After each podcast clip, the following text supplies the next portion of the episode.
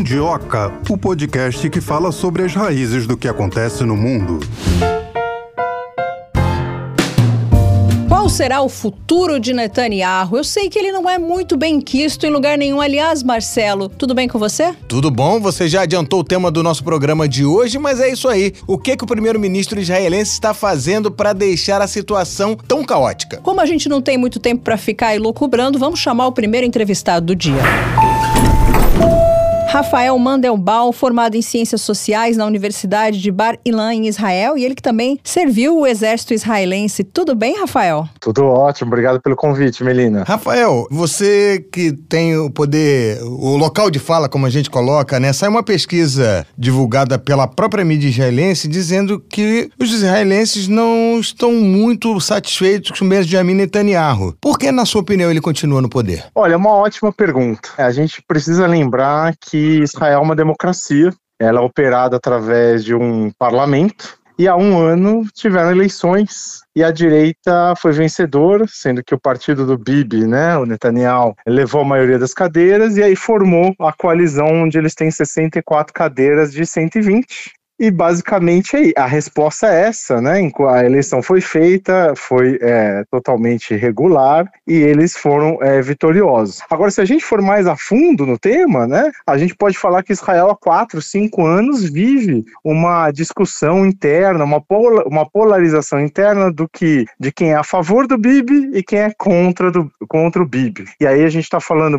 basicamente dos partidos de centro-direita, principalmente a direita apoiando o Bibi e partidos é, centro-esquerda não apoiando o Bibi. E muitas vezes, a hora que a pessoa vai votar, ela vai votar num partido que não vai se aliar ao Bibi ou um partido que vai se aliar ao Bibi potencialmente. Então, essa divisão interna, essa polarização já existe nos últimos anos. A gente viu vários governos é, subindo e caindo antes de completar os seus anos. É, e agora a gente viu essa intensificação. Né? Então, o, as pessoas que votaram é, na direita, as pessoas que votaram não só no Bibi, né, mas na própria direita, é, viram o que aconteceu nesse último ano. Foi um dos piores anos da história aqui do, do Estado de Israel, e nesse último ano a gente teve, em 7 de outubro, o maior massacre que a população civil israelense já passou, enquanto o Bibi era é, o primeiro-ministro. Então, é, não tem mais confiança, as pessoas realmente não querem que ele esteja mais no governo. Se a gente avalia as pesquisas, se tivesse uma eleição hoje, a gente está falando que os partidos que hoje controlam, né, que, tem, que formam um governo, que tem 64 cadeiras, seriam por volta de 45. Ou seja, não teria um governo governo de direita e não teria o Bibi como seu primeiro-ministro. Teria um governo de centro-esquerda, com provavelmente um partido muçulmano fazendo parte dessa coalizão, como foi no último governo, e a situação seria diferente. Quais vão ser os próximos passos? Ninguém sabe. Ou a, a, pressão da população vai começar a aumentar conforme a guerra evolua, né? Então é importante a gente lembrar que os civis, nesse momento, sendo de direita, sendo de esquerda, muitos estão é, lutando, estão em guerra. Quem não está lutando está ajudando os civis que foram evacuados, a gente está falando de 120 mil refugiados dentro do próprio Estado. Então a, a sociedade civil está agora, em vez de falar de eleição e falar de próximos passos, ela está lidando com a crise. Mas conforme evoluírem as coisas, o tema vai voltar para a política e as previsões dizem que teremos um governo bem diferente do governo que hoje temos em Israel. Rafael, a gente sabe que uma coisa é o governo, outra coisa é a população aqui no Brasil, né? Sabemos é, muito bem. Mas você acredita que o Netanyahu ele precise dessa guerra? Não, na verdade não, né? Se a gente avaliar a carreira do Bibi, né, o grande ponto forte dele sempre, ele sempre teve dois grandes fortes, né? Dois pontos fortes. O primeiro são relações internacionais, né? Então ele sempre foi um líder muito muito bem recebido em diversos países do mundo. Mas o segundo e o mais importante para o israelense são as questões de segurança. Então, é, quando a gente fala que o jeito que começou essa guerra, com esse massacre, grande parte da população se sentiu traída. Falou, como o Benjamin Netanyahu, né, que a gente chama em hebraico o senhor da segurança pública, o senhor que cuida para é, não termos feridos civis aqui do nosso lado, conseguiu deixar o Hamas se armar, se fortalecer e virar realmente uma milícia ali é, muito forte, muito preparada para é, gerar o massacre que gerou. Então, não, a resposta é não Então, os dias dele provavelmente são contados aqui e em breve não teremos, acredito eu que não teremos ele mais ali como primeiro-ministro. A eleição está marcada para. Mais dois anos, não? Os mandatos são de quatro anos e meio, quatro anos e meio. Então, se o governo não cair, a gente está falando de mais três anos e meio. Mas, é, levando em consideração o histórico do, do Estado, é, isso aconteceu duas, três vezes, né?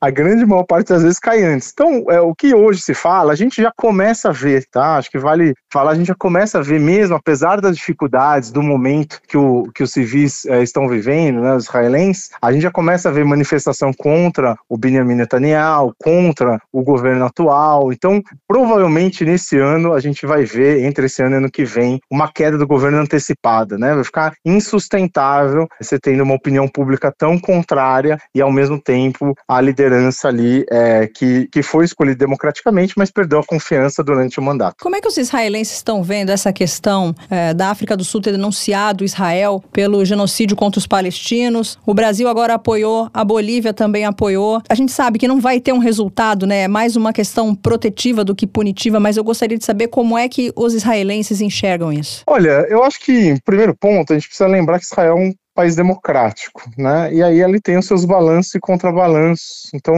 é, quando a gente fala de crimes de guerra, por exemplo, que é o caso aqui citado, né, de genocídio, o próprio Estado tem os seus controles, né? Tem o seu judiciário, os seus sistemas de controle, e a gente pode ver que mesmo durante a guerra, várias pessoas, vários soldados, é, inclusive outros é, ministros, foram indiciados por frases que falaram, por atos que fizeram. Então, o sistema ele funciona, né, internamente. Agora, dado o, o que a gente está vivendo agora no, no, nesse cenário, eu acho que tem dois grupos, né? Tem um grupo que fala que realmente é mais um sinal de antissemitismo, como que a gente hoje teve o primeiro dia do julgamento, né? Então a gente hum. viu ali a África do Sul basicamente não falando sobre o dia 7 de outubro, né? Falou ali em meia palavra e, e não falou do massacre que o Hamas executou, apesar de é, no documento que foi entregue eles falam que o Hamas tem que ser também investigado, eles repudiam o que o Hamas fez, mas no, no dia ali na frente do juiz eles quase não mencionam isso. Mas por outro lado, e pessoas como eu e outros israelenses, eu acho que é um bom sinal porque é, vai ter ali uma corte internacional julgando, e a grande pergunta que fica: o que, que vai acontecer quando é, amanhã Israel apresentar as provas de tudo que foi feito, da forma que foi feito, dentro da lei internacional, e é, acredito eu que vai ser inocentada, e aí vai ficar a grande pergunta, né? Se esses países é, que entraram contra Israel ali nesse julgamento. E outras pessoas civis, pessoas em todo o mundo, se vão dar crédito ou não, ou independente do que qualquer julgamento diga, as pessoas já têm a opinião pré-formada. Então, realmente, eu acho que uma democracia estruturada, com seus balanços, está disposta, né? Está disposta a ser criticada. Então, Israel está sendo criticado e vai e, e, está colaborando, está participando do julgamento, e acredito que a gente vai ver que as provas e fatos vão sustentar que não tem aqui um genocídio acontecendo. Rafael, você acredita que frases como o Benjamin Netanyahu teria dito, e também o ministro, de que Gaza, em Gaza o ideal seriam menos árabes e mais judeus, não ajudam a acirrar esse movimento que já está muito quente? Olha, eu não vi essa declaração específica que você mencionou. A declaração que eu vi, inclusive ontem, o Benjamin eh, Netanyahu dando ao vivo, é que, né, garantindo em alto e bom tom que Gaza não vai ser, os, os cidadãos de Gaza, né, os civis não vão ser expulsos, não vão ser exterminados de forma alguma. É, de qualquer forma, né, se a gente avalia aqui a situação de Gaza, né, dos últimos anos, desde 2005, que Israel é, basicamente saiu ali da faixa de Gaza, a situação é muito polarizada, né? Ela é muito polarizada. A gente tem que lembrar que até 2005 tinham ali judeus que viviam. É verdade que depois dos acordos de Oslo, a relação judia, né, entre judeus, entre israelenses e palestinos ali na faixa de Gaza não era boa, mas antes era. Antes era. Tem relatos e dezenas, centenas de relatos de pessoas que faziam feira na faixa de Gaza, israelenses que faziam feira na faixa de Gaza, os civis da faixa de Gaza entrando é, em Israel para trabalhar. Então a gente vê ali, né, depois do acordo de Oslo, a piora das relações e, e aí a gente vê essa situação atual. Se perguntar a minha opinião, a minha opinião é que a polarização é ruim, a gente não está né, em 2005 e não está nos acordos de Oslo e com certeza os palestinos terem é, o, o, o seu espaço na faixa de Gaza como tiveram a partir de 2005 o, o seu espaço holocausto sem interferência é, interna de Israel é, a melhor, é o melhor caminho para a gente chegar na solução de dois estados que vivem pacificamente um ao lado do outro, sem um querer destruir o outro. Então, então acho que esse é o caminho. Agora, é, a gente vive numa época de muita polarização. Né? Você disse numa das suas respostas que acredita que Israel vai ser inocentado, que não houve genocídio, mas mais de 20 mil pessoas mortas, é, crianças assassinadas e também operadas, né, sendo amputadas sem anestesia, isso não é genocídio? Olha, a definição de genocídio está na lei, né? Que que gente, e aí a gente vai ver o julgamento, não vai caber a mim a julgar nem a você. O que eu posso falar é que eu conheço o exército israelense por de dentro, né? Eu mesmo servi o exército israelense. E os níveis éticos seguidos dentro do exército, eles são muito altos. O é, que, que isso quer dizer? Quer dizer, a gente tem que lembrar que Israel nasceu ali após é, o Holocausto, onde um povo, sim, no caso, foi dizimado, e o exército nasce é, ouvindo, né, os judeus na mesma época ouvindo os alemães é, nazistas dizendo que cumpriram ordens. Então hoje no exército israelense você tem esses controles internos, você pode negar uma ordem do seu superior, você pode falar não vou fazer isso que isso está contra a regra, eu estou colocando a, risco, a vida de alguém em risco. Além disso, você tem o, o, os próprios processos internos e é tão verdade que a gente vê os processos contra soldados que infringem as regras regras, sendo processados, inclusive, em muitos casos, presos. Né? A gente teve o caso, é, alguns anos atrás, de um soldado que executou um terrorista que tinha explodido né, e não tinha morrido, e ele foi preso. Então, é, acho que aqui a gente precisa saber separar as coisas. A gente está falando de um país democrático que está numa guerra inédita no mundo, onde a gente fala que tem ali 2 milhões de habitantes que vivem, convivem com Hamas no dia a dia como o seu governo governo, e aí o seu governo não só o, o tipo de governo que a gente conhece no Ocidente, né, que cuida só apenas das questões governamentais, mas também das questões religiosas, mas também das questões de exército, das questões de polícia, e, e como a gente pode ver dos próprios fatos que, que aparecem dessa guerra, é, onde toda ou grande parte das áreas civis são, na verdade, é, bases militares. Então, é uma guerra muito difícil, né? Como se trava uma guerra com um grupo grupo que está inserido dentro de uma população civil, é claro que não são todos civis é, que apoiam Hamas, mas tem grande parte da população apoia, né? A gente não pode esquecer que o Hamas foi eleito é, dentro da faixa de Gaza. Então é uma situação delicada. O que eu posso dizer é cada decisão dessa que envolve uma vida de inocente demanda um processo e um protocolo de aprovação para é, ser aprovado. E Israel vai, vai, apresentar as provas, assim como os americanos é, é, operam em outras regiões e, e, outros lugares. E aí, com, como eu mesmo posso falar, que o nível ético aqui é muito maior do que outras potências da região. Acredito em tudo. Eu busquei aqui na internet rapidamente o, o termo genocídio. Vamos ler. É, não existia antes de 1944, foi criado como um conceito para designar crimes que têm como objetivo a eliminação da existência física de de grupos nacionais, étnicos, raciais ou religiosos. Isso tentaram, né, como você mesmo disse, né, tentaram fazer isso com os judeus, mas agora a gente observa isso acontecendo com os palestinos. Você não acha que estão matando muitos palestinos e que tentando tirar eles da terra? Pode estar tá acontecendo não, um genocídio? Não, inclusive é, é, é, importante a gente ir aos fatos, né? Então, pelo que os próprios palestinos declaram, são 20 mil Mortos. pessoas, né, que, que, que morreram durante essa guerra. Tem algumas diferenças, né? Né? Vamos fazer aqui a diferença do Holocausto, né? No genocídio. Aqui você tem um grupo que invadiu o Estado de Israel e massacrou milhares de pessoas, crianças, mulheres foram estupradas, é, homens, idosos, né? Houve um ataque né? Não foi. Se a gente voltar agora para a época onde essa, esse termo nasceu em 1944, esse ataque não houve. Não existia um grupo que foi e atacou outro grupo. Esse grupo de judeus estava espalhado em diversos países, independente do país que ele estivesse, independente de qual fosse a função daquela pessoa, ela foi morta só por um motivo, que ela foi porque ela era judia. Aqui o caso é bem diferente. O caso é diferente. É uma população que vive é, os preceitos de um islamismo radical, onde um grupo armado, preparado, domina a região e foi eleito democraticamente, então ele é apoiado pela pela maior parte da população, claro que não por toda a população, e ele e esse grupo fez um ataque. Então, acho que esse, esse é o primeiro ponto que distancia muito os conceitos. Segundo ponto que distancia os conceitos é se a gente avaliar os 20 mil, né? Se a gente falasse de genocídio, se a gente falasse de é, extermínio, a gente estaria falando de números diferentes. Vamos ver o que aconteceu na Síria, né? Nas guerras que aconteceram na Síria. Vamos avaliar o poder bélico israelense. Acho que a gente, nós dois podemos concordar, nós três, que Israel sabia quando entrou na guerra que ele ia ser processado, questionado com cada vírgula e cada ponto que ele fizesse, independente se ele estivesse agradando um lado ou outro lado. Então, aqui, o que a gente costuma dizer, a gente não tem o privilégio de não seguir as leis internacionais, o privilégio, né, como outras potências costumam fazer, a gente vê hoje em dia, infelizmente, esses atos acontecendo. Agora, erros acontecem, e por isso tem um sistema judiciário é, que consegue julgar e punir os culpados. Rafael, essa semana aqui no Brasil chegaram imagens mostrando um casal de namorados indo ao cinema com a menina com um fuzil atravessado nas costas. Uma apresentadora de telejornal com uma pistola nas costas guardadas. Você acha que mentalmente o estrago já foi feito e, tipo, vai ser difícil o israelense voltar a se sentir seguro, independente do que venha acontecer? Com certeza. O país hoje vive um pós-trauma.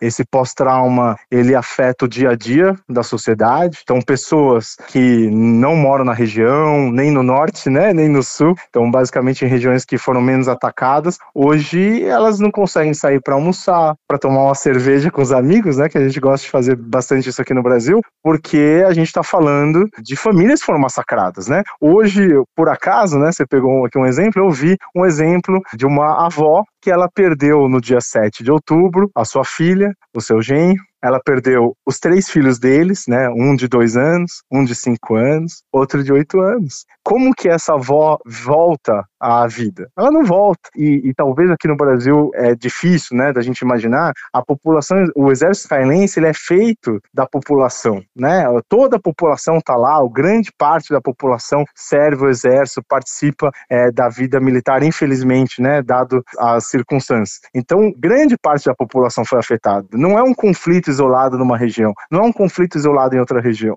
Né? Então, o, o pós-trauma está sendo vivido dia a dia hoje pela população, por isso que eu, eu, termino a frase falando que o que o Hamas fez no dia 7 de, de outubro é imperdoável, imperdoável. É, a gente não vai entrar nesse mérito, né, se o Hamas é ou não terrorista, né, algumas pessoas acham que sim, outras que não, essa classificação, ela não é universal, mas essa obsessão de Israel, que pode ser justificável ou não, em acabar com o Hamas, não estaria sendo responsável por dizimar uma população? Esse ponto é super interessante, né? Então, o que, que a gente pode avaliar dado histórico, inclusive do Bibi, né? O Bibi, inclusive, foi muito criticado por isso, é, mesmo sendo de um partido de direita e com uma coalizão de direita. É, nos últimos anos, Israel basicamente fez vista grossa para o Hamas. O Hamas se armou, se preparou. Como que ele criou os túneis? Como que ele criou toda a infraestrutura e armamento para fazer o ataque que fez, com milhões e milhões de dólares, onde Israel, inclusive, né, ajudou e facilitou esse processo, onde o Qatar é, fez a, envio de malas de dólares, né, que a gente chama. Então, a gente pode falar que nos últimos anos, se a gente avalia as relações na prática, elas foram relações positivas. Tinham dinheiro passando, tinham palestinos entrando em Israel e trabalhando diariamente. É, então a relação não era de, não é obcecado de acabar com o Hamas. O que, que aconteceu depois do dia 7 de outubro, que foi declarada uma guerra. E nessa guerra tem um, um, objetivo claro. O primeiro objetivo ali é desmantelar a capacidade militar e governamental do Hamas. Então Israel sabe que não vai conseguir terminar com um braço é, religioso e nem tem esse objetivo. Não vai terminar com os conceitos do Hamas. E não tem esse obje objetivo. Não vai dizimar o Hamas. Esse não é o objetivo. O objetivo é terminar com seu armamento, tirar a capacidade do Hamas de fazer um novo ataque a Israel. Imagina a gente aqui no Brasil, a gente é atacado um dia ou por um outro país e a gente fala: não, esse outro país vai tá me falando que vai me atacar amanhã, eu vou deixar ele lá com seus armamentos. Não. Então a situação ela é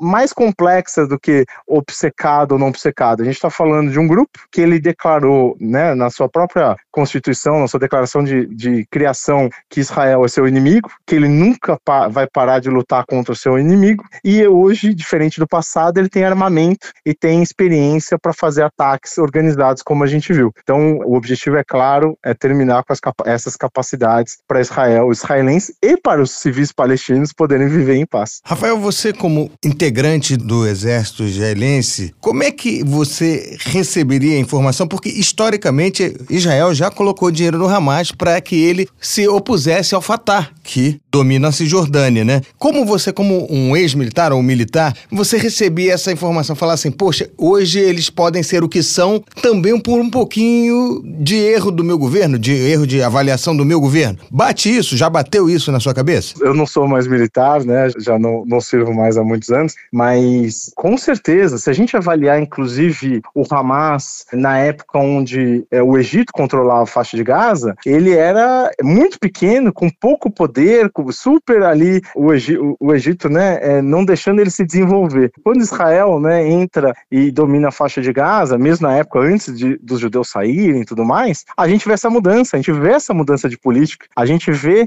a ajuda que Israel dá para o Hamas se estruturar e, e criar o que criou hoje em dia, né? E grande parte desse erro, né, que é a grande teoria de vários grandes estrategistas, né, que não cabe a mim é, me comparar a eles, é uma estratégia hum, ocidental, né? A lógica que Israel segue, tanto na Cisjordânia como na faixa de Gaza, é a gente tem um interesse que eles tenham vidas muito boas, prósperas, que eles entrem, consigam trabalhar, que eles tenham a sua é, independência, porque aí a chance de alguém que tem uma vida de alta qualidade atacar um outro povo, ele está colocando muita coisa em risco. Agora, se alguém vive na miséria, se alguém vive na dificuldade, né? A gente entende bastante disso aqui no Brasil, é mais fácil fazer esse ataque, né? Porque tem pouco a perder. E essa estratégia foi seguida por anos e anos. A direita entrava no governo, era a mesma estratégia. A esquerda entrava no governo, era a mesma estratégia. E a gente viu que a lógica ocidental, ela não funcionou na faixa de Gaza, né?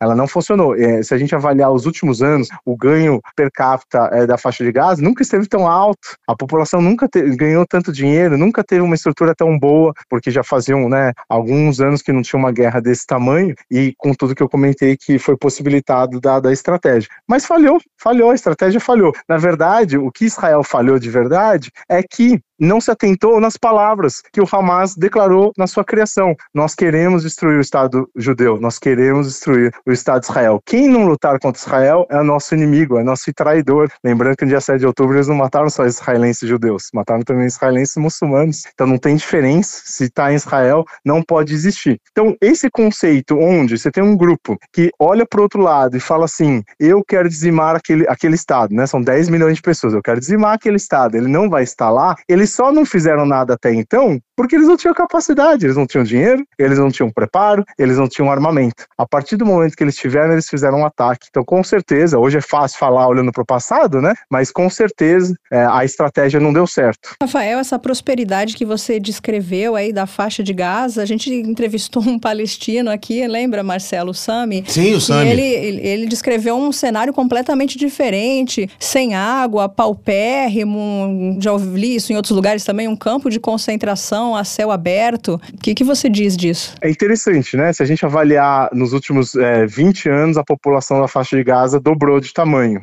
Então, se fosse um campo de concentração a, campo aberto, eu não lembro de nenhum campo de concentração que a gente pode avaliar que a população aumentou, né? A população normalmente é, zerou ou quase zerou. Então, acho que esse é um ponto. Outro ponto que é interessante é que os dados são públicos. Basta uhum. entrar e olhar qual que é o PIB da faixa de Gaza, basta entrar e olhar as fotos da casa do chefe do braço do Hamas em Khan Yunis e ver a casa que ele tem, as piscinas que ele tem. Basta olhar os fatos. Ah, né? sim, mas então, o chefe do Hamas dizendo, é uma não... coisa, né? O povo palestino é outra, né? Isso, mas eu não estou falando que todo mundo vive bem. Né? Não, tô, não foi isso que eu falei que todo mundo vive bem. O que eu falei, que, é, que eu acho que é o ponto interessante, é dentro da estratégia de Israel, a estratégia era que eles vivessem o melhor possível. Olha que interessante. Essa era a estratégia. Por que passar milhões e milhões de dólares e deixar a fronteira da faixa de Gaza com o Egito na mão dos egípcios e do Hamas, se não é para dar liberdade e uma qualidade de vida melhor?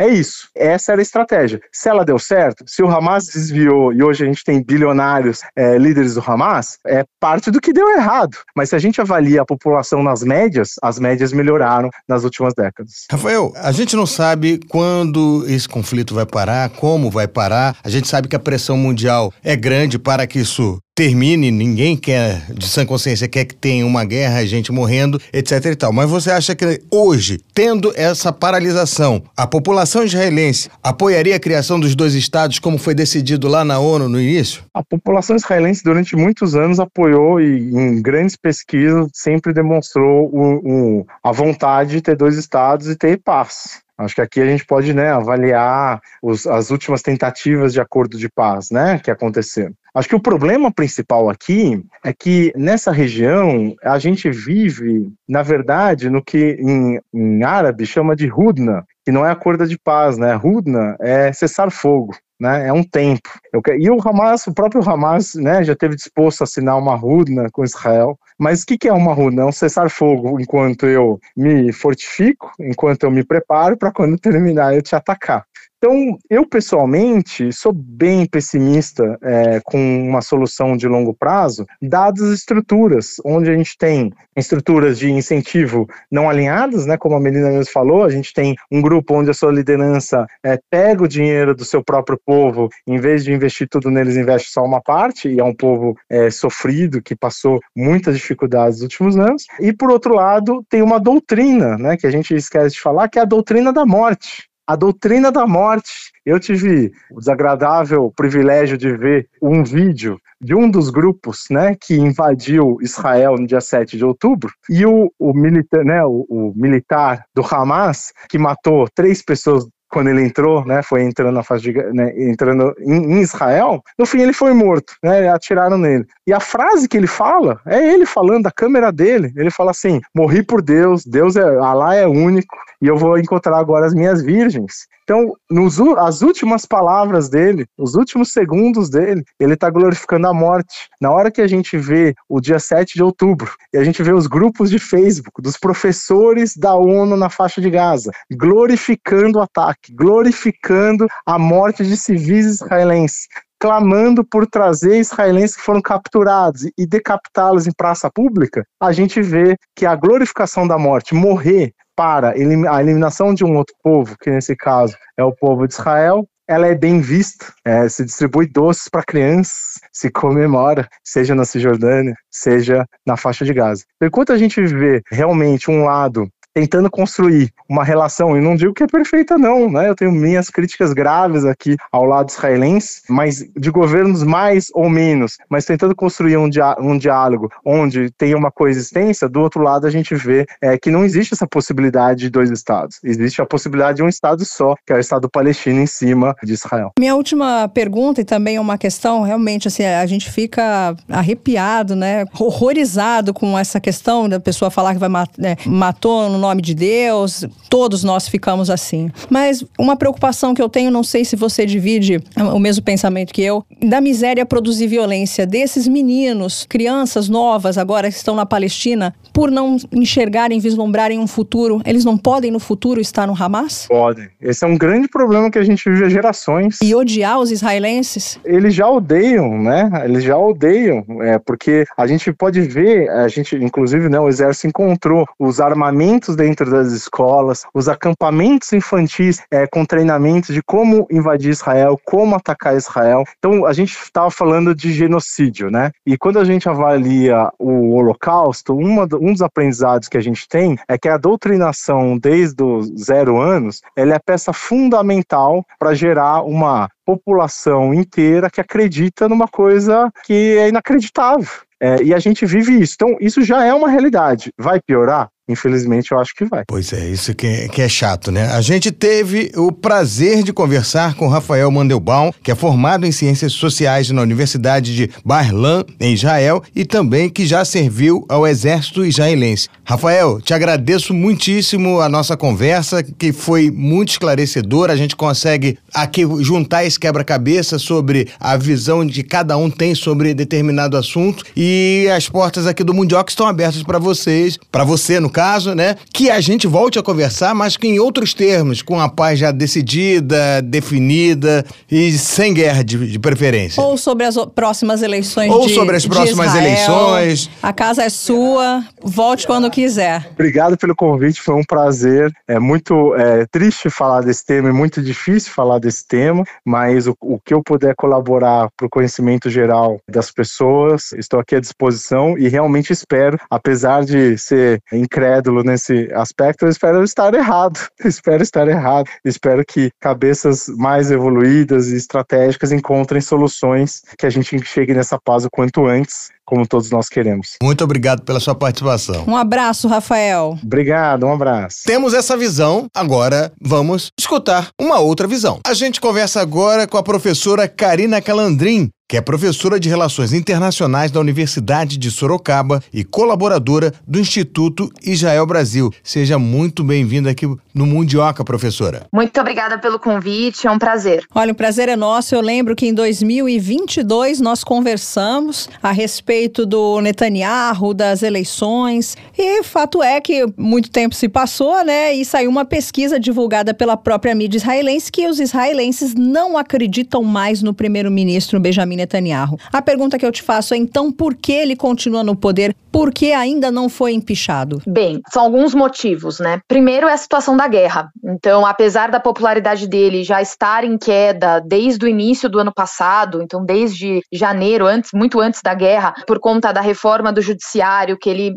lançou, né, que é diminuir o, a, o poder do, da Suprema Corte de Israel, de tribunais também que estão abaixo na hierarquia da Suprema Corte, junto com a extrema-direita que está com ele no governo hoje. Todo esse cenário fez com que a popularidade dele fosse caindo de maneira assim nunca antes vista na política israelense e a guerra veio para coroar toda essa perda de popularidade. Mas tem alguns aspectos que impedem a queda dele. Primeiro porque o impeachment, né, como você citou, no sistema parlamentarista, assim como no presidencialista que a gente tem no Brasil, ele depende de um crime ser atestado. O Netanyahu ele tem algumas ah, investigações por corrupção que estão na justiça, inclusive era por isso que ele queria aprovar também a reforma do judiciário, porque se essa reforma fosse inteiramente aprovada, a maioria do legislativo, que no caso do sistema parlamentarista é o que forma o executivo, então sempre é a maioria das cadeiras do parlamento que formam o governo, né, que forma o poder executivo. Então,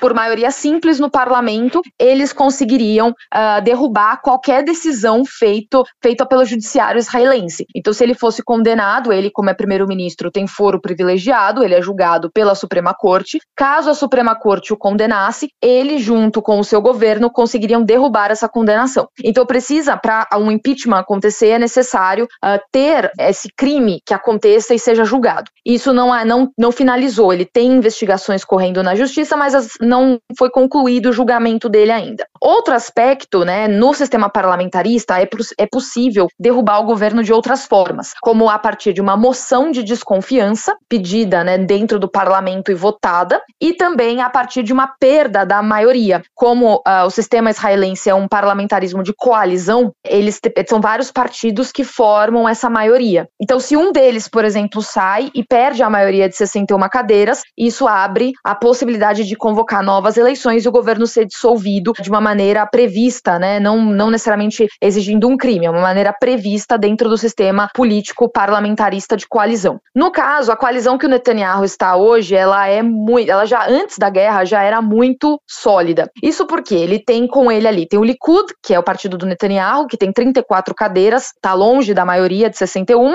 mas é o partido mais numeroso. E junto com ele tem três partidos de extrema direita, que tem poucas cadeiras mas juntos eles fazem um, um certo volume, e tem também dois partidos ultra-ortodoxos judaicos. Então, nessa soma, esses partidos eles têm muito interesse em estar no poder, né, por suas próprias agendas. Então, eles não vão é, sair da coalizão e fazendo com que eles percam a maioria. Eles não vão sair da coalizão. Isso vai se manter. E a guerra, né, fez entrar um outro partido dentro da coalizão, que é o partido do Benny Gantz, por conta da situação da guerra e que ah, antes não estava no governo e acho que sem a guerra não estaria, de qualquer forma, eles são rivais políticos, mas que entende que tem que se manter no governo até a guerra acabar. O outro lado é a moção de desconfiança. Para a moção de desconfiança passar, ela precisa de maioria no parlamento. E aí vocês devem já ter entendido o quadro. A maioria é quem tem o governo. A oposição não tem maioria. Então eles não conseguem aprovar uma moção de desconfiança. Parte da população israelense quer que a guerra acabe para que o Netanyahu saia. E ele sabe disso. Então, com isso, ele também prorroga a, o fim dessa guerra, continua essa operação, por conta desse. Ele está mais interessado nele do que na população israelense. Então, ele sabe que a partir do momento que a guerra acabar, ele vai sair do governo. Então, ele vai estender a guerra até quanto for possível, até quando for possível estender essa guerra, considerando todas as perdas humanas e materiais envolvidas nesse processo. Karina, isso que eu ia te perguntar. Para a opinião pública, está contra o seu governante, essas acusações que ele responde são robustas. Sim, são robustas, né? Ah, já tinha, né, como eu citei antes, ele já tinha uma popularidade em queda, ele, as eleições que ele, uh, vamos dizer, venceu, venceu entre aspas, porque no sistema parlamentarista de coalizão, nenhum partido em Israel na história conseguiu ter maioria sozinho. Então ele foi o partido mais votado, com 34 cadeiras, mas isso representa um pouco mais de um quarto das cadeiras do parlamento. Então ele teve um pouco mais de um quarto dos votos válidos. Isso não significa o apoio amplo da população israelense, o contrário, né? Ele tem uma popularidade em queda e cada vez mais em queda até de eleitores mais, vamos dizer assim, mais fiéis a ele, né? Porque ele sempre se vendeu como aquela figura que poderia manter Israel seguro.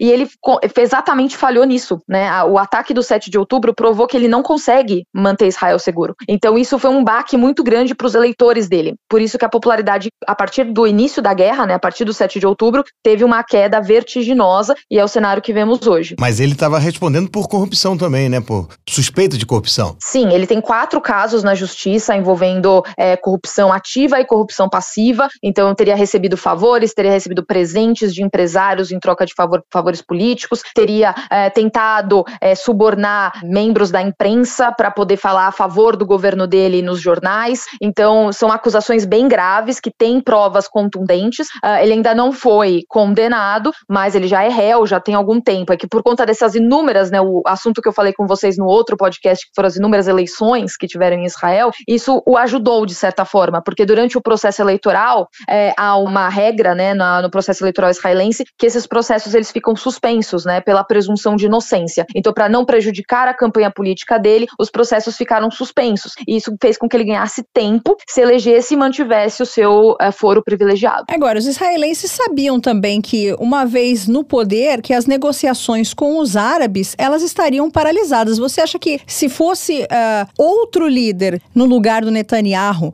a situação não teria escalado para a guerra que a gente está assistindo? Olha, é difícil prever, obviamente, mas eu acredito que seria uma teria guerra. Sim, eu acho que independente da liderança que fosse, teria guerra, mas talvez não fosse uma guerra da forma como estamos vendo hoje, né, com o desastre, né, humanitário que nós estamos vendo hoje. O por quê? Porque o golpe, né, que aconteceu para a sociedade israelense no dia 7 de outubro foi muito forte. É algo que, assim, não dá ainda para a gente mensurar o impacto que esse, esse, esse atentado que aconteceu vai gerar na população israelense no futuro, né? Sociólogos vão ter que fazer esse estudo, historiadores muito no futuro, porque foi um baque muito grande, né? Foi um ataque é, que foi inesperado mesmo. Isso demonstra uma falha, na, na minha opinião, né? Uma teoria minha, é, que não seria uma falha na inteligência em si, porque já saíram alguns relatórios de que uh, o governo teria sido avisado que poderia acontecer, tanto pelo Egito quanto pelos próprios serviços de inteligência de Israel, mas que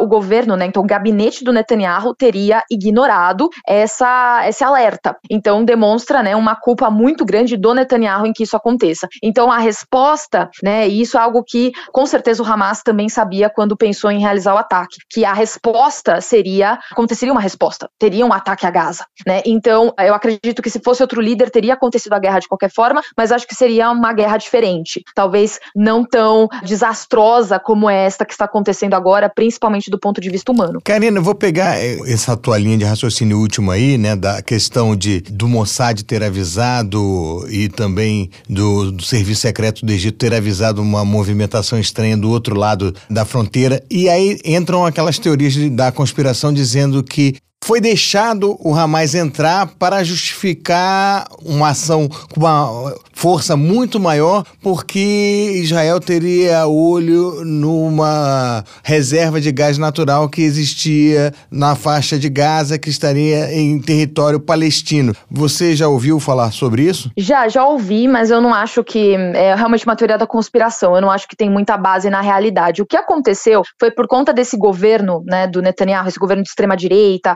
com esses partidos de extrema direita ultra-ortodoxos. É, o que acontece é a questão na Cisjordânia. Então, isso foi comprovado que poucos né, dias antes do ataque do 7 de outubro, uma parte do contingente militar que era responsável pelo patrulhamento da fronteira com Gaza tinha sido deslocado para a Cisjordânia. Isso porque esses partidos de extrema direita, eles tiveram muitos votos dos colonos, né, nos assentamentos ilegais na Cisjordânia. Então eles precisam manter a popularidade com os seus eleitores. O ministro, né, da Segurança Nacional e da Polícia, que é chefe da polícia também de Israel, é o Itamar Ben-Gvir, né, uma figura super polêmica que já teve processos de racismo, é uma pessoa racista. Então a, ele precisa manter a, o seu eleitorado, né? Ele precisa manter o seu eleitorado que é majoritariamente de colonos ultra-ortodoxos que estão na Cisjordânia. Então, ele precisa. O que, que essa população pede muito para o governo? Maior segurança. Então, foi, ele tem esse poder como ministro, ele deslocou, ele deu uma ordem para o exército de deslocar esses soldados, parte desses soldados de Gaza, para a Cisjordânia. Então, eu acho que ali foi um erro. Eu acho que não. Às vezes as pessoas presumem que há um pensamento muito estratégico, né? Mas não, algo que eu estudei, inclusive, na minha tese de doutorado, que virou livro, foi a operação em 82 uh, ah, no Líbano, né? Da guerra do Líbano de 82, Operação Paz para a Galileia. E ali eu já consegui identificar com a pesquisa documental vários erros que foram cometidos, erros de interpretação, erros da não da inteligência em si do exército, mas erros políticos, de subestimar uh, o adversário, subestimar as forças envolvidas. Então, eu acredito que eles subestimaram. E ali tinham interesses, né? Cada um olhando para o seu. E ali o Itamar Ben-Gvir fez esse deslocamento de tropas que deixou a fronteira com Gaza muito exposta. E esse ataque foi muito bem orquestrado pelo Hamas. Dizem que né, saíram fontes que teriam demorado mais de um ano para planejar esse ataque e foram muito bem sucedidos. Então, é nesse sentido que eu acho que aconteceu o erro. Eu não acho que teve um. Não pensaram que ah, é um motivo agora para invadir Gaza, porque, sinceramente, o governo Netanyahu não precisa de um motivo como esse para invadir Gaza, né? Várias vezes uh, operações foram executadas, né? Lembrando que o Netanyahu está no poder desde 2009, ficou só um ano e meio fora e depois voltou, agora no final de 2022, mas teve operação, uma operação muito difícil foi a de 2014, né? Muito se tem falado sobre o sionismo, né? Eu tenho visto nas redes sociais, eu sei que a rede social é um lugar de ocupação, um lugar de barbárie, mas eu vi um vídeo falando sobre essa ideia hoje, que o sionismo se inspirou no colonialismo europeu e que essa seria uma ideia perigosa. Eu gostaria que você, à luz dos seus estudos, daquilo que você é especialista, falasse pra gente. Claro, eu não concordo com essa visão. Obviamente, né, na construção do Estado de Israel, então se a gente falar a partir de 48, tiveram vários erros de tomada de decisão, vários erros que o Estado cometeu. A gente está falando de vários agora do governo Netanyahu, mas também tiveram de governos anteriores.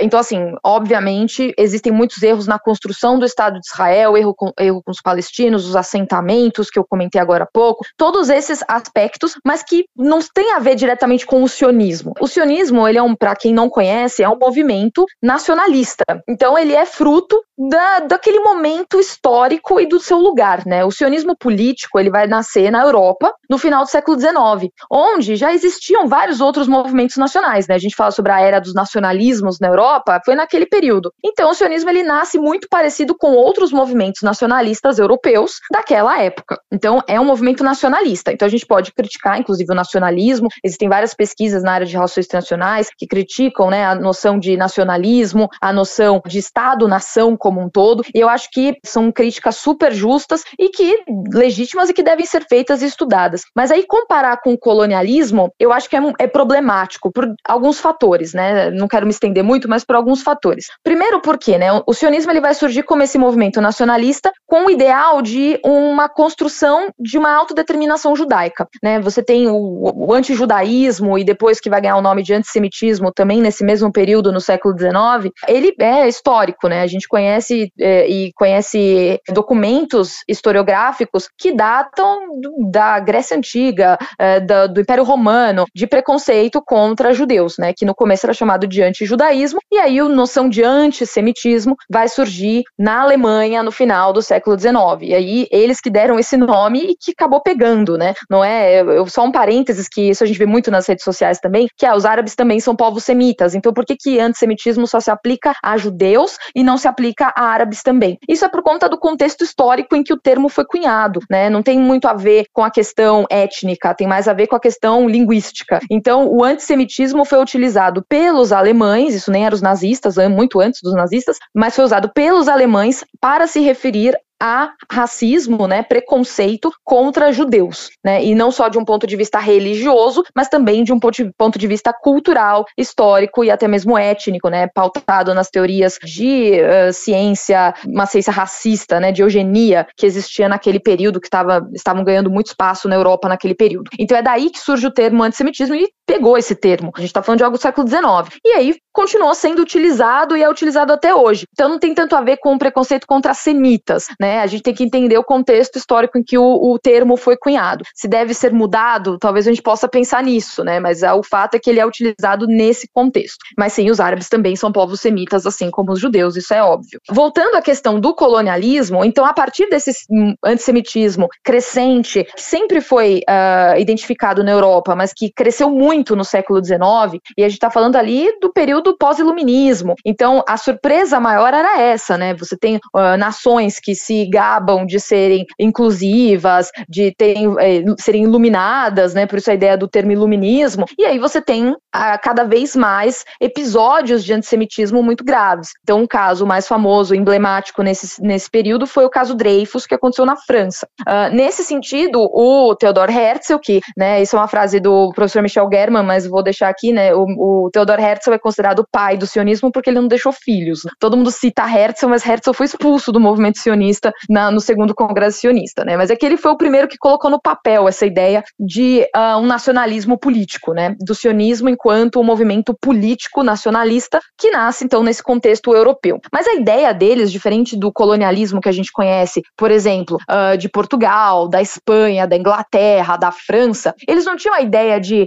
buscar um território para tirar as riquezas daquele território ou utilizar o trabalho das pessoas que já estão naquele território para se tornarem ricos. Não, a ideia, em princípio, não era nem formar um Estado. A ideia inicial era se autodeterminar enquanto uma nação, se identificar todos enquanto um povo que estão unidos por uma questão histórica, religiosa e até mesmo étnica. Em segundo lugar, veio a ideia, então, se não somos bem aceitos aqui, temos que buscar um lugar para todos nós. E aí teve muita discussão de onde seria esse Estado, até chegar na questão da Palestina, na época do Império Turco Otomano, por conta dos laços históricos dos judeus com a terra. E aí tem a questão, né? Quando fala que o sionismo é um movimento colonial, isso é negado. É, um, é negado que os judeus têm têm conexão com aquela terra. E isso não quer dizer negar que os palestinos também tenham. Eu acho que os dois povos têm uma ligação inegável com a terra e são indígenas ao território. Né? Apesar dos judeus terem sido minoria no território por milênios, eles sempre tiveram presença lá, né? em cidades como Jerusalém, como Tzfat, como Tiberíades, como Hebron. Então, uh, sempre tiveram judeus nessas cidades. Então, e, sim, já tiveram outras ondas de migração judaica para aquela região ao longo do, dos séculos. Então, depois, por exemplo, da Guerra de Reconquista em Portugal e Espanha, em que é, são expulsos os árabes e os judeus, muitos judeus vão para a Palestina do Império Turco-Otomano. Depois, por exemplo, com os pogroms na Rússia, isso no Império Russo ainda, também tem judeus que saem e vão para a Palestina do Império Turco-Otomano. Então, eh, tinham judeus que nasciam lá que eram chamados de judeus palestinos, que tinham documentos, né, que eram judeus palestinos. Na verdade, nem tinha essa determinação, não tinha essa diferenciação, né, eram palestinos, ponto. Não tinha a diferença se era judeu ou não. Isso pelo Império Turco-Otomano, né? Então, a negar essa conexão dos judeus e essa presença judaica, histórica, cultural cultural, religiosa com a região, é o que acontece quando esse argumento de que o sionismo foi um movimento colonial, como qualquer outro movimento colonial europeu, acaba fazendo. E, e também uh, dá a ideia de que os judeus foram lá com o objetivo de usar o trabalho palestino ou de usurpar as terras palestinas, sendo que essa, esse não, não era uma discussão que existia. A discussão que existia era que os judeus precisavam de um lugar para viver. E aí muitos judeus já moravam na Palestina e foram imigrando outros a partir do começo do século XX, com o aumento do antissemitismo na Europa, que vai culminar depois no Holocausto. E a questão do Estado, né, eu acredito que talvez se não tivesse existido o Holocausto, talvez a questão do Estado judaico não tivesse aparecido e não tivesse tido a reunião na ONU, sabe? Então, não foi algo que foi construído, os judeus foram lá e maquinaram, vamos vir aqui para usurpar essas terras e mandar dinheiro para uma metrópole. Não tinha metrópole, né? Muitos judeus foram para lá, é, com o que a gente fala, uma mão na frente e outra atrás, né? Foram construir, usar a terra, né? Teve muito, muitos judeus com ideais comunistas, socialistas, que construíram os kibbutz, por exemplo, na região da Palestina, é, no Império Otomano e depois no Império Britânico. Então, todo esse contexto se dá e acaba levando a gente diferenciar o que é o sionismo, que é um movimento nacionalista, sim, mas não é um movimento colonial, muito diferente do que aconteceu em outros momentos históricos e com outros países. Professora, me responda se puder, né? Como é que a senhora. É, duas perguntas em uma. Como você vê e como os israelenses veem a questão da África do Sul e agora a Bolívia terem denunciado Israel no Tribunal de Haia por genocídio aos palestinos em Gaza? Bem, é a primeira vez né, que Israel é denunciado né, no Tribunal Penal e tem gerado uma grande preocupação dos israelenses. Isso, isso é óbvio, né, tem gerado uma grande preocupação, tanto que a preocupação é tão grande não só dos israelenses, né, da população em geral, mas do governo, que eu, falei sobre a, toda a crise no judiciário, né, toda a reforma do judiciário que o governo queria passar, o governo do Netanyahu indicou para ser, né, o advogado de Israel no tribunal, o juiz Aaron Barak, que foi presidente da Suprema Corte e foi um dos principais adversários de Netanyahu. Netanyahu falava abertamente mal e contra o Aaron Barak, mas enviou ele para defender Israel no Tribunal Penal. Então, para vocês verem que realmente é uma preocupação muito grande. Mas é algo que deve ser, sim, apresentado no tribunal. Eu acho que a indicação da África do Sul foi correta, porque há violações. A gente sabe que há indícios de genocídio. É só ver o Estatuto de Roma. Não tem como fugir né, disso. No que está acontecendo em Gaza hoje, não só pelo número de mortos, muitos querem argumentar pelo número de mortos, mas não é só pelo número de mortos que, que a lei internacional julga ah, se é genocídio ou não, mas, por exemplo, o deslocamento, a história que, ah, primeiro queriam evacuar o norte de Gaza, aí todo mundo tem que ir para o sul, aí depois eles continuaram bombardeando o sul, agora não volta para o norte, sabe? Esse deslocamento forçado das pessoas também é uma prática de genocídio, não é só a morte, né? Às vezes as pessoas pensam genocídio, pensam é uma morte muito grande de pessoas, mas não, tem o, o Estatuto de Roma, ele define com vários, vários artigos como que, é, como que é entendido o genocídio a partir da visão do direito internacional. E tem aspectos, não são todos, mas tem aspectos ali que sim corroboram a uma denúncia de Israel. Então a preocupação ela é grande e ela é válida, porque de fato isso tem que ser julgado, tem que ser, tem que ser investigado, e não só no caso de Israel, mas eu digo mais, no caso de Netanyahu, para ele não só ser julgado do ponto de vista dos casos de corrupção que ele tem né, na esfera doméstica, doméstica, mas também na esfera internacional, que ele seja sim julgado na esfera internacional pelos atos dele. Professora, a gente não vai entrar agora no mérito se o Hamas é ou não é terrorista, até porque essa não é uma classificação universal, mas essa obsessão de Israel, de Israel barra Netanyahu, né, em acabar com o Hamas, não estaria sendo responsável por dizimar um povo inteiro? Sim, na minha opinião, sim. Isso porque, né, desde o início, né, eu fui muito crítica com essa definição que eles deram do objetivo da guerra, né, destruir o Hamas. O que, que é destruir o Hamas? Né? O que significa isso de destruir o Hamas? É acabar com a infraestrutura do Hamas? Eles, aí é a questão, né? É sabido que existem muitos túneis por Gaza e esses túneis passam por baixo da cidade. Como que você vai destruir esses túneis sem destruir a cidade junto? Então é um ponto a se considerar. Os líderes do Hamas, muitos não estão em Gaza. Por exemplo, teve um que foi assassinado agora, estava no Líbano. Tem um muito que é, tem o outro que é o principal, esqueci o nome dele agora, mas que está no Catar, né? Então está em Doha. Então você, os líderes do Hamas não estão em Gaza, né? Então o que é? Você é, acabar com toda a infraestrutura? É você assassinar todas as pessoas que têm envolvimento com o Hamas? Como que é mensurado esse envolvimento? Né? Eu acho que são questões muito subjetivas que e também eu acho que é o objetivo, né? Como eu falei anteriormente, é o objetivo que a operação não seja clara, porque se não é clara, você não sabe como acaba, né? Então o Netanyahu sabe disso. Então ele quer estender essa guerra ao máximo que ele conseguir, né? O problema é que tem outros limitadores, tem obviamente a pressão internacional que ele está sofrendo, uh, tem a questão econômica, que a economia de Israel caiu muito desde o início da guerra em outubro uh, e está afetando outros setores do governo, e tem a questão dos reféns, né? As, os familiares as, voltaram a ter manifestações em Israel contra o governo, como estavam acontecendo até o 7 de outubro. Uh, as famílias dos reféns têm liderado muitos de, muitas dessas manifestações porque a impressão que a população tem é que o governo não está fazendo nada para libertar os, os reféns, para libertar as pessoas que ainda estão em Gaza sob posse do Hamas. Então, que não, tá te, não, não tem nenhum tipo de plano para libertar os reféns. Então, a crítica é muito grande e o Netanyahu sabe disso. Então, ele precisa prolongar essa guerra o máximo que ele conseguir com o objetivo de